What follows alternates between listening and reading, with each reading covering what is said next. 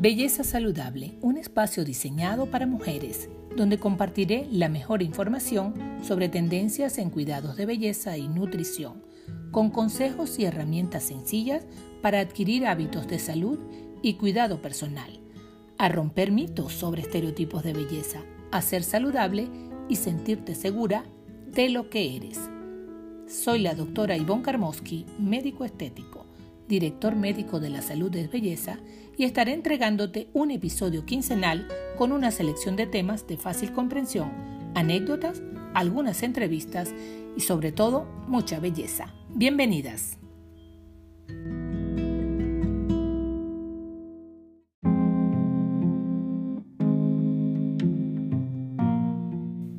Hola, mi primer episodio casualmente hablando de belleza.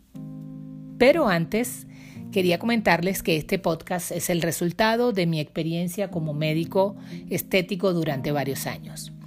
Llegué a la medicina estética ejerciendo la salud ocupacional. Sí, por increíble que parezca. Las pacientes que acudían a, mi consulta, bien sea para exámenes anuales, preempleo, terminaban todas pidiéndome eh, consejos nutricionales, consejos de belleza, recomendaciones de productos, referencias a cirujanos estéticos, todas querían verse bellas. Esto por supuesto me hizo ruido. Eran pacientes que buscaban mejorar su aspecto físico por muchas razones. De esas razones realmente hablaremos en otro episodio, pero en ningún momento ellas pensaban en mejorar su aspecto físico pasando por mejorar su salud. Todos estos casos fueron mi motor para formarme en medicina estética y decidirme a ayudar a las pacientes a encontrar sus propios parámetros de belleza partiendo siempre de ser saludables. Esta experiencia es la que quiero contarles a través de este podcast. Y para empezar a ponernos en contexto, hoy hablaré un poco de la belleza. De la belleza física específicamente porque también existe la belleza interior. Este concepto es muy interesante, sin duda, ¿no? Pero la unión de ambos es una resultante, yo creo, que muy ambiciosa. La belleza en medicina estética es todo un tratado. Existen medidas ideales de todo. Labios, labio superior, labio inferior, ángulo de la nariz, la distancia de los ojos, el mentón, de todo.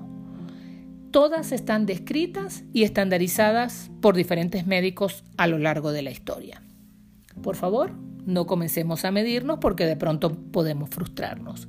Sin embargo, el concepto que sí podemos tomar es el concepto más generalizado de belleza, que habla de la conjunción entre armonía, simetría y proporción. Este es un concepto que ha evolucionado con el tiempo, siempre asociado a la estética y al arte también. Ha estado sujeto al contexto de la época. Les traigo un ejemplo muy sencillo. Rubens y sus gordas. Pinturas con mujeres voluminosas que en ese momento eran estéticamente hermosas. Hoy en día creo que sería impensable. Con esto quiero decirle que ese concepto ha venido cambiando a lo largo de todas y cada una de las épocas. Estoy segura que seguirá cambiando. Sin duda, la belleza es un concepto subjetivo. Depende de la percepción de cada uno de nosotros. Un ejemplo sencillo es ver a modelos, actrices, influencers. Para algunos de nosotras, esas son mujeres bellas, pero para otras son mujeres falsas, artificiales o simplemente feas. Y es aquí justo donde quiero llegar. ¿Se han preguntado ustedes si estas transformaciones se han hecho de un momento a otro o ha sido un proceso paulatino de mejorar aspectos que cada una de ellas les incomodaba?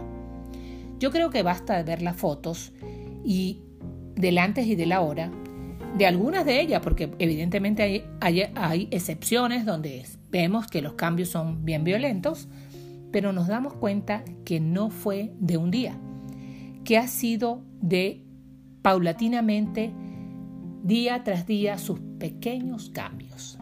Como vuelvo a repetir, hay excepciones, pero el estándar de este tipo ha sido siempre paulatino. También hay, tenemos las que parece que el tiempo se detuvo en ella. Recientemente apareció una foto de Cher y su mamá. Y realmente fue sorprendente. Obvio, la foto tenía, podía tener un retoque de Photoshop. Pero créanme, ustedes buscan la referencia de hace años de ella, de todos los años, y les puedo decir que ambas han estado haciéndose cambios ideales en el momento justo, que es lo correcto. Justo en todas las etapas de la vida. Las cirugías cosméticas y los tratamientos estéticos mínimamente invasivos, recuerden ese término porque es de lo que estamos hablando actualmente en medicina estética, realizados oportunamente y de la mano de profesionales capacitados son lo indicado para prevenir el envejecimiento prematuro. Y aquí me detengo un momento. Solo quiero decirles que profesionales capacitados, por favor, seguimos viendo resultados desastrosos de pacientes que se ponen en manos de profesionales inescrupulosos o de no calificados. Yo creo que tenemos que hacer una difusión de conciencia porque todavía seguimos viendo casos que en algunas veces no hay manera de corregirlo. Segundo, lo que vimos en los cambios paulatinos y es la tendencia. La tendencia es que tenemos que trabajar por etapas de la vida. Los tratamientos, hay protocolos establecidos por diferentes grupos etarios, 25 a 35, 35 a 45, 45 a 55 y así. Actualmente hasta pacientes de 80 años, cosa que hace mucho tiempo era impensable, en este momento se pueden atender pacientes con tratamientos especialmente diseñados para las patologías que presentan o para los defectos que tengan. En ese momento los, la piel de esas pacientes y los resultados son realmente satisfactorios. Por eso es que tenemos que atacar según la edad cada problema que vamos teniendo por el grupo etario.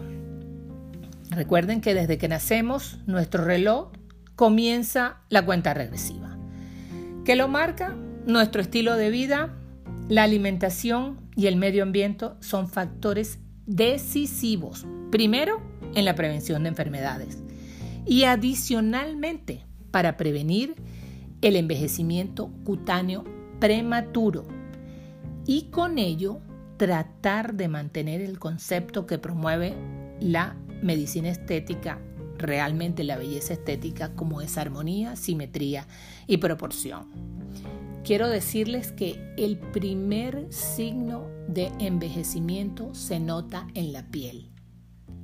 Siempre revisamos la piel y nos damos cuenta porque ella habla tanto de lo que sucede dentro de nosotros como lo que estamos haciendo, cuáles son nuestros hábitos de vida, cómo nos exponemos al sol, si nos protegemos o no. Por eso es tan importante cuidar ese envoltorio maravilloso que se llama piel, el órgano más grande de nuestro cuerpo y que nos protege es nuestra barrera de contención. Es tan importante cuidarlo y él nos dice o nos indica cómo va el paso de los años haciendo su efecto. Para terminar, les quiero contar que el mundo de la belleza cada día es más complejo. Las redes sociales nos están sumergiendo en patrones referenciales no siempre saludables. La medicina estética se ha ido afortunadamente interrelacionando con otras especialidades como por ejemplo la odontología, la dermatología, la nutrición, hasta la psicología. Todo esto en búsqueda de nuevas técnicas y tratamientos para abordar el tema de la belleza desde un punto de vista de salud este conocimiento está tratando de abordar la belleza, como les digo, como una idea y personalizarla a cada uno de nosotros haciéndola individual.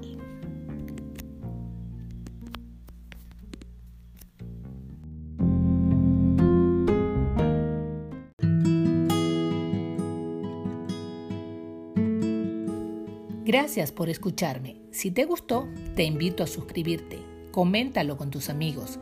Sígueme en Instagram en arroba la salud underscore es belleza. Si quieres hacerme un comentario o una consulta, escríbeme a labellezasaludable arroba. Nos escuchamos en una próxima entrega.